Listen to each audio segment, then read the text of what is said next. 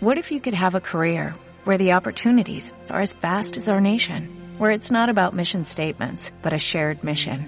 At U.S. Customs and Border Protection, we go beyond to protect more than borders, from ship to shore, air to ground, cities to local communities. CBP agents and officers are keeping people safe. Join U.S. Customs and Border Protection and go beyond for something far greater than yourself. Learn more at cbp.gov/careers. Seguramente que más de uno recordará sus propios vacíos o su propia integración con el vacío, ¿no? Porque no cabe duda que los momentos que de repente sentimos un vacío, muchas veces queremos que se llenen, que se llenen con la compañía, que se llenen con la expectativa, ¿no? Para que ese dolor no, no esté siempre con nosotros. Lo que pasa que y voy a contaros un caso de, una experiencia que he vivido en estos días con una persona que de repente eh, estábamos tratando, ¿no? Eh, es curioso como esta persona, ¿no? Estaba conviviendo con su pareja, una persona que llevaba tiempo casada, ¿no? Pero si te das cuenta en el momento que tuvimos esa conversación con esta persona, lo primero que vimos en esa videollamada era un vacío tremendo en esa habitación. Era una persona, como comento, que, que estaba casada, pero en ese movimiento de su casa había mucho hueco en esa habitación. Es de esas casas que de repente mm, percibes la energía, ¿no? Y de repente notas que detrás de, esa casa no había muebles. Y esa persona, eh, en el momento que de repente nos dimos cuenta de por qué estaba conviviendo así en esa casa, nos dimos cuenta de que es una persona que llevaba mucho tiempo bebiendo, ¿no? O lo que es lo mismo, cómo llenaba esos vacíos, ¿no? Esa persona. Y en esa conversación que tuvimos con esa persona nos dimos cuenta de algo. ¿Qué tantos vacíos tenía esa persona en el momento de, de esos compromisos que tenía con ellos mismos, el, aceptar lo que es la, la realidad de su vida, ¿no?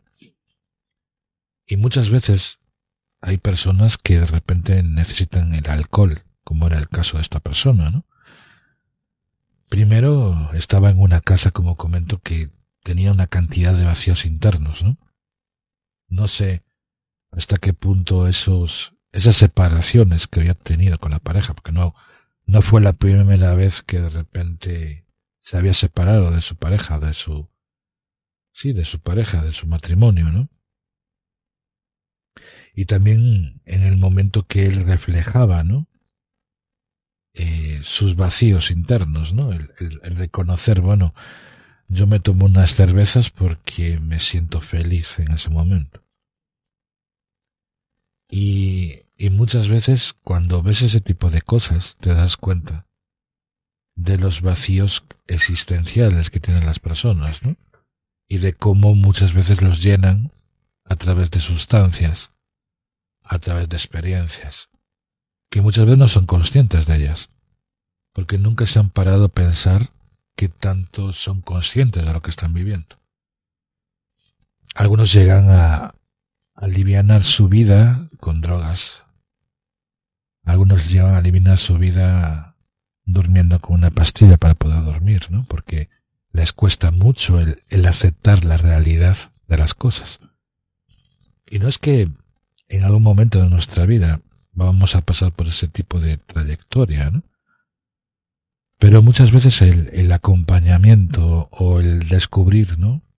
Qué tan conscientes somos de lo que estamos viviendo y de cómo manejamos nuestros propios vacíos, nos daremos cuenta de que tanta expectativa tenemos sobre nosotros mismos, ¿no?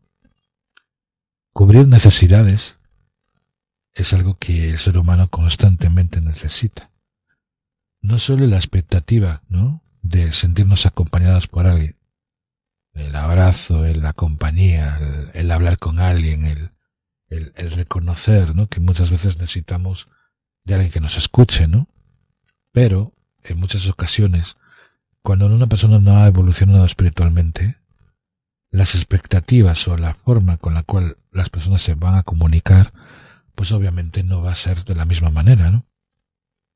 Porque no es lo mismo una persona que haya evolucionado espiritualmente y haya reconocido cómo ha pasado, ¿no? De esa expectativa que tiene sobre la vida.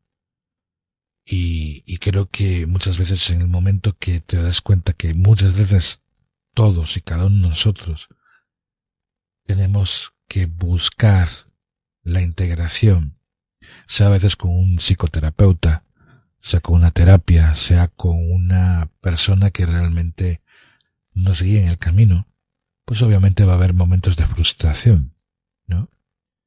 En esos momentos de frustración, que seguramente más de uno va a estar pasando en este momento, no solo por la expectativa que nosotros tenemos sobre nosotros mismos, sino la expectativa que nosotros creamos en nuestra mente.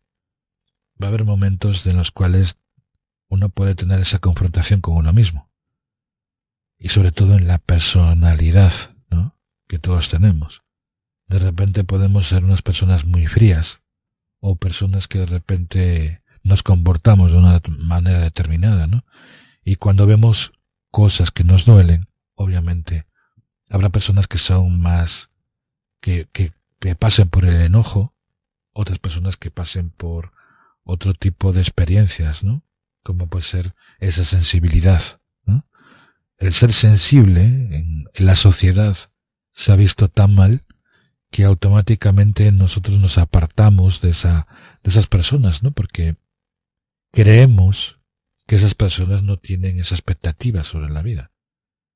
Sobre todo las personas que sufren esa situación de la vida, que yo no le llamo enfermedad, como son las personas que tienen el síndrome de paz, ¿no?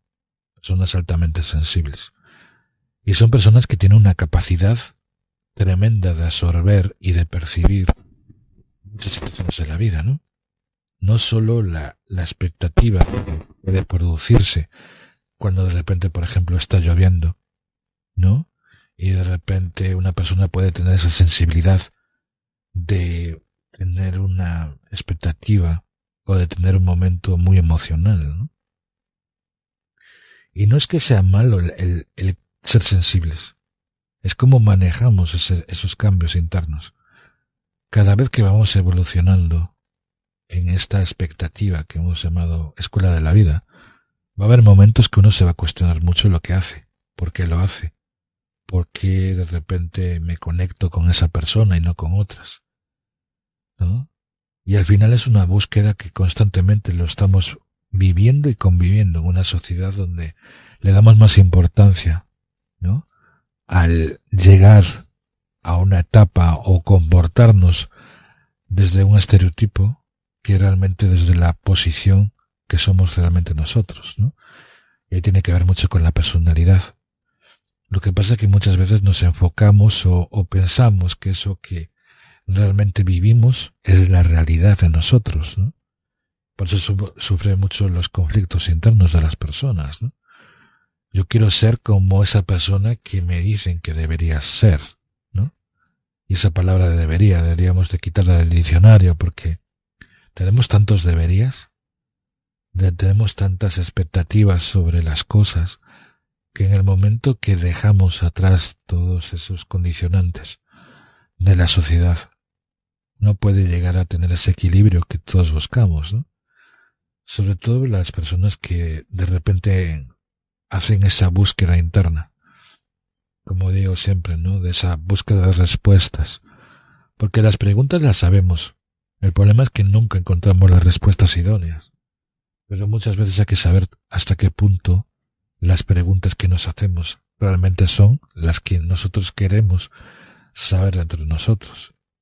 Por eso yo le doy tanta importancia al autoconocimiento.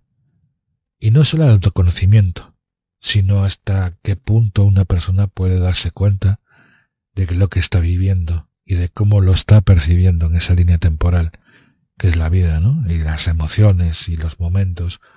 Uno puede adivinar en cada momento cómo se siente, cómo vibra, cómo puede conectarse con otra vibración, ¿no? Yo lo, yo lo experimento mucho cuando una persona de repente le dices, bueno, ¿qué tipo de pensamientos tienes? ¿No? Tú puedes tener unos pensamientos como una radio, con una frecuencia, y cada frecuencia conlleva a una manera de vivir totalmente diferente. Si nos juntamos con personas que realmente tengan esa capacidad, pues obviamente vamos a vivenciar otro tipo de experiencias totalmente diferentes. Pero hay algo también muy importante, y esto lo comento a muchas personas que de repente vienen a mí y me dicen, oye Miguel, mira, hazme un audio subliminal para cambiar un patrón de mi vida o de cambiar una forma de vivir, ¿no? Y yo lo primero que les digo es, ¿estás preparado para hacer un cambio real en tu vida? Porque muchas veces no es el cambio que puede producir una estimulación cerebral, sino que tanto de esos cambios que se van a producir en ti estás preparado. Porque va a haber momentos que muchas veces vas a encontrarte tus propios vacíos internos, vas a tener una confrontación contigo mismo o contigo misma, y va a haber momentos de muchos conflictos internos, o lo que es lo mismo, lo que se ha llamado la catarsis emocional. Si una persona no ha pasado por ese proceso, donde de repente sufre una, un movimiento cerebral, un movimiento que les invite a descubrir realmente si es eso lo que ha creído que es, ¿no? En su personalidad, pues va a pasar por esos momentos de catarsis, ¿no? Momentos catárticos, momentos que tienen que ver mucho con tus emociones, momentos en los cuales de repente vas a notar que de repente no puedes dormir, que de repente tu sistema de creencias o tu sistema de pensamientos va muy rápido. Y eso pasa mucho también cuando de repente una persona se forma, sea en programación neurolingüística o sea a través de técnicas, ¿no? Que tiene que ver mucho con la mente. Si tú tienes, si tú quieres cambiar algo en tu vida, obviamente vas a pasar por un proceso. Primero, de autoaceptación.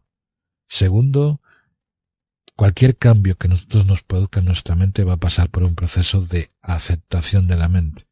O lo que es lo mismo, hasta qué punto todas esas expectativas que tengo sobre mí mismo, cuando alguien me las cambia, pues obviamente puede producir un, un estado muy fuerte de la mente, ¿no? Para algunas personas le han llamado ese despertar de conciencia, ¿no? en el cual yo tomo conciencia de mi vida y en el momento que me doy cuenta de cuáles son las cualidades, los poderes, hasta qué punto sé yo mismo si la expectativa de que otros me digan cuáles son los pilares para convertirme en esa realidad, pues eso puede llevar un cambio, un tiempo, el tiempo de aceptación de esa realidad, ¿no? Porque todo el mundo quiere cambiar realidades. Todo el mundo te puede motivar, te puede incitar, te puede inducir a determinados estados. Y ahí tiene que ver también algo importante, ¿no? Que tiene que ver con el tema de la hipnosis o la regresión. Si tú, por ejemplo, eres una persona que realmente quieres hacer cambios profundos en tu vida, tú puedes irte a una persona que te haga hipnosis. Pero si tú, por ejemplo, eres una persona que no quieres que te hipnoticen, no te va a funcionar esa hipnosis, ¿no? Lo mismo, si tú quieres hacer un viaje a tu niñez y ver qué tanta expectativa o qué tantas traumas tienes en tu infancia, obviamente vas a pasar por procesos de, de mucha ansiedad y también de mucha reflejo de muchas experiencias dolorosas, ¿no? Las regresiones nos invitan muchas veces a descubrir qué tantos traumas tenemos dentro de nosotros, ¿no? Yo siempre, cuando me adentré en este mundo, ¿no? Empecé a leer libros de regresiones, personas que realmente están preparadas, ¿no? Porque también hay algo importante, el saber hasta qué punto puedes confiar en una persona que te lleve a esos estados, ¿no? No cabe duda que en Internet cada vez son más las personas que de repente van a un curso de hipnosis y ya se creen terapeutas de hipnosis, ¿no? Yo tengo quizás la, la suerte o, o el conocimiento de diferenciar si esa persona está preparada o no para hacer la terapia que realiza, ¿no? Y en esas búsquedas que seguramente que más de uno va a descubrir, va a encontrarse con muchos libros, con muchos cursos, ¿no? Y al final es más importante el cómo una persona te lleva a esos estados que realmente otro tipo de expectativas, ¿no? Como está pasando últimamente en, Internet, ¿no? Que todo el mundo piensa que está preparado para hacer terapias. Pero es que hasta incluso los que son terapeutas tienen personas que les guían en el camino, ¿no? El otro día estaba hablando con una amiga que tengo en Venezuela, que es psicóloga, ¿no? Y de repente me comentaba que en sus terapias de, psicología, ¿no? También tenía un, un, apoyo de personas que les guiaban el camino para muchas veces cómo manejar las situaciones, ¿no? Y yo creo que eso es muy importante, el saber manejar la situación. Es como de repente una persona que quiere adentrarse a reconocer estos vacíos y que no tenga, digamos, la, la compañía necesaria para decidir en cada momento cómo la persona puede reconocer y descubrir, ¿no? Cómo manejar esa situación, ¿no? Es como si de repente una persona te invita o te muchas veces te lleva a un estado muy profundo de tu vida. Y que no sepa manejar esa situación. Es como dejar a una persona en el limbo, ¿no? A llevarlo a un estado y de repente esa persona cuando llega a ese estado, ¿cómo manejas esa situación? Y eso es, creo que es lo más importante cuando de repente te formas como terapeuta o te formas dentro de un grupo de personas que te están dando un conocimiento. Que el conocimiento puede ser expansivo. Pues depende de la capacidad que tú tengas de, de, de muchas veces de darte cuenta. ¿Estoy en el camino adecuado? ¿Realmente puedo seguir avanzando? Porque habrá muchas personas que seguirán, seguirán formándose, seguirán estudiando, pero si no hay un cambio interno, que la persona siga avanzando para reconocer sus vacíos, realmente cuanto más estudies no significa que sea más sabio, significa que tengas un conocimiento, pero si el conocimiento no lo integras, va a ser muy difícil que realmente integres muchas cosas de tu vida, ¿no? Gracias, Irma. Y gracias, Olga. Al final todo es una expectativa sobre nosotros, ¿no? Sobre todo porque cuanto más trabajas con las personas, más te abres, más descubres, no solo personalidades, sino hasta qué punto todas esas personas te van abriendo canales de comunicación. Los canales de comunicación pueden ser representativos, ¿no? Es como de repente decir, no, mira, si yo atraigo este tipo de clientes es porque algo tengo que trabajar en mí. Si yo de repente estoy viviendo, conviviendo con un grupo de personas, bueno, ¿cuál es el aprendizaje que todas esas personas me están dando? O el universo me está poniendo ese tipo de personas para que yo aprenda de ellas. El problema es que no todo el mundo se da cuenta de ese tipo de cosas, ¿no?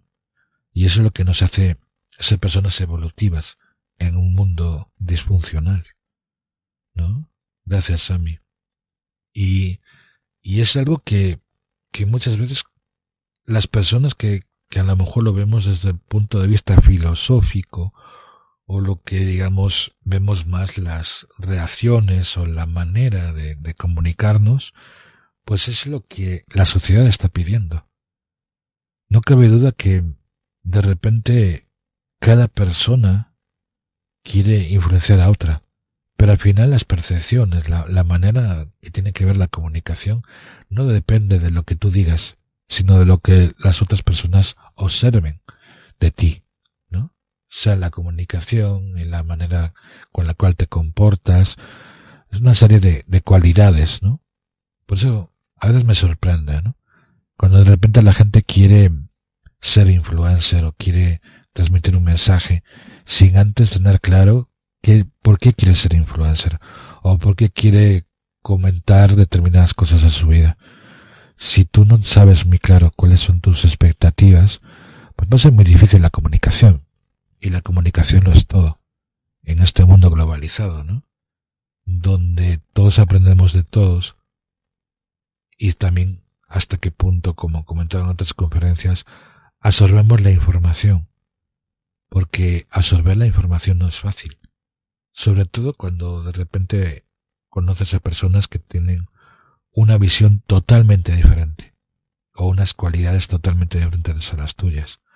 No por el conocimiento, sino por la manera con la cual te educan, por medio de la palabra, por medio de la reflexión, por medio de la integración. Y ahí muchas veces vas a comprender muchas veces los vacíos que muchas veces una persona te puede llevar a que tú mismo lo reconozcas, ¿no? Es como de repente cuando un coach, ¿no? Te invita a que tú mismo descubras cuáles son las cualidades que tú tienes. Y sobre todo también hasta qué punto toda esa integración que muchas veces buscamos en otro, en otros, puedes comprender por qué tienes esos vacíos internos. Reconocer un vacío no significa que de repente lo tengas que llenar rápidamente para que ese vacío no, no sea el, el que te transforme internamente a ti mismo, ¿no? Los vacíos muchas veces te invitan a, a integrar en ti, a descubrirte más, a reconocerte y a saber también por qué lo estás viviendo en ese momento. Y sobre todo, hasta qué punto reconoces, hasta qué punto ese vacío te invita a, a indagar en ti, a descubrir en ti, a ser ese submarino de emociones, ¿no? Seguramente que las personas cuando digo eso de submarino es como de repente adentrarte en ese mar que es poco conocido y en el momento que profundizas como ese, ese submarinista, ¿no? Empiezas a ver las cosas de otra manera. Porque nunca te has parado a pensar, ¿no? ¿Qué hay detrás o qué hay debajo de esos pensamientos? O qué hay debajo de ese subconsciente que muchas veces te invita a descubrir, ajá, mira, por aquí es el problema que tengo, ¿no? Y eso lo hacemos no solo con la meditación, con, la hipnosis, con la regresión. Siempre son terapias que nos invitan al descubrimiento. Si yo automáticamente entro en un estado en el cual me reflejo y soy consciente de lo que estoy viviendo, pues va a llegar un momento que voy a tener un conocimiento superior a un conocimiento que me invite a descubrir, ah, aquí está ese problema que tengo y lo puedo solucionar de esta manera, porque lo estoy viviendo desde esa parte interna mía, ¿no? Y ahí tiene que ver mucho el subconsciente, la manera como tú interpretas los mensajes y hasta qué punto tomas conciencia de tu vida. ¿no? Yo siempre recuerdo las, las palabras de Patty cuando trabajábamos juntos, ¿no? Y hablábamos de, del, del estado de conciencia. En un estado de conciencia superior vas a tener mayor conocimiento de tu vida vas a tener mayor conocimiento de las cosas con las cuales tú haces en tu vida. Y no todas las personas en este momento, en esta vida, tienen esa capacidad de despertar esa conciencia. Quizás porque tengan miedos internos, quizás porque de repente el despertar de conciencia tiene que ver mucho con esa capacidad de comprensión, ¿no? Por ahí nos comenta Inma, yo tengo muchos vacíos y me siento triste. Y lo estoy escuchando y me siento con mucha paz. Muchas gracias. No gracias a ti, Inma. El reconocer que todos en algún momento vamos a tener vacíos, sea porque de repente eres una mamá y de repente en el momento que tu hijo se te va de casa, ¿no? O llega a una edad que de repente eh, lo pierdes, ¿no? Porque tiene que crear su, su propia vida, ¿no? Va a tener también tus propios vacíos. Lo que pasa es que es un vacío quizás más eh, personal, vacío que tiene que ver mucho con, con ese amor de madre, ¿no? Hacia los hijos. También lo he comentado en otras conferencias, ¿no? El, vacío que puede producirse, por ejemplo, cuando pierdes a alguien esos vacíos pueden ser muy profundos, ¿no? el vacío de perder una pareja, el vacío de perder la capacidad de tu vida, cuando de repente te das cuenta de que cuando has cubrido, cubierto más bien, todas tus necesidades, cuáles son las expectativas que vienen después, ¿no? Y al final es como de repente esos malabaristas, ¿no? Que muchas veces nosotros mismos constantemente estamos viviendo, conviviendo, ¿no?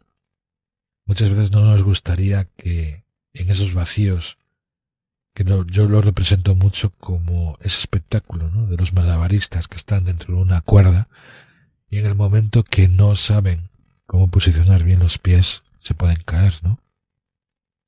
Y esos vacíos también pueden producir mucha desesperación, mucha frustración.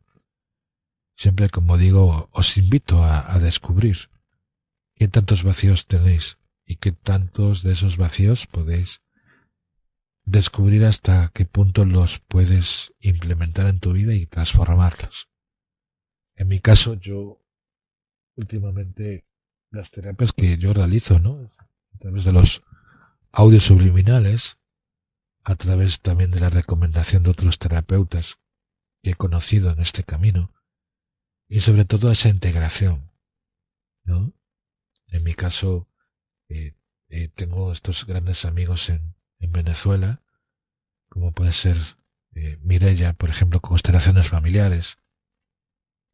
En México tengo a este gran amigo que, que de repente lo conocí en su momento en México, se llama Gustavo Azuar de, de Zeta Y poquito a poco, todas las personas que en su momento yo he compartido con ellas, que he aprendido con ellas, que he descubierto muchas veces el potencial que tiene el ser humano, ¿no? solo con el coaching, con las terapias, con esa integración de descubrimiento.